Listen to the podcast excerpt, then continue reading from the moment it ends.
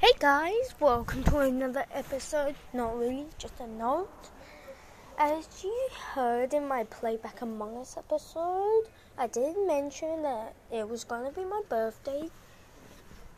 And today it is. I'm nine. Thanks for listening to this. I'll, everyone who listens to it, everyone who, but everyone who listens to it, shout out. Join our Patreon club.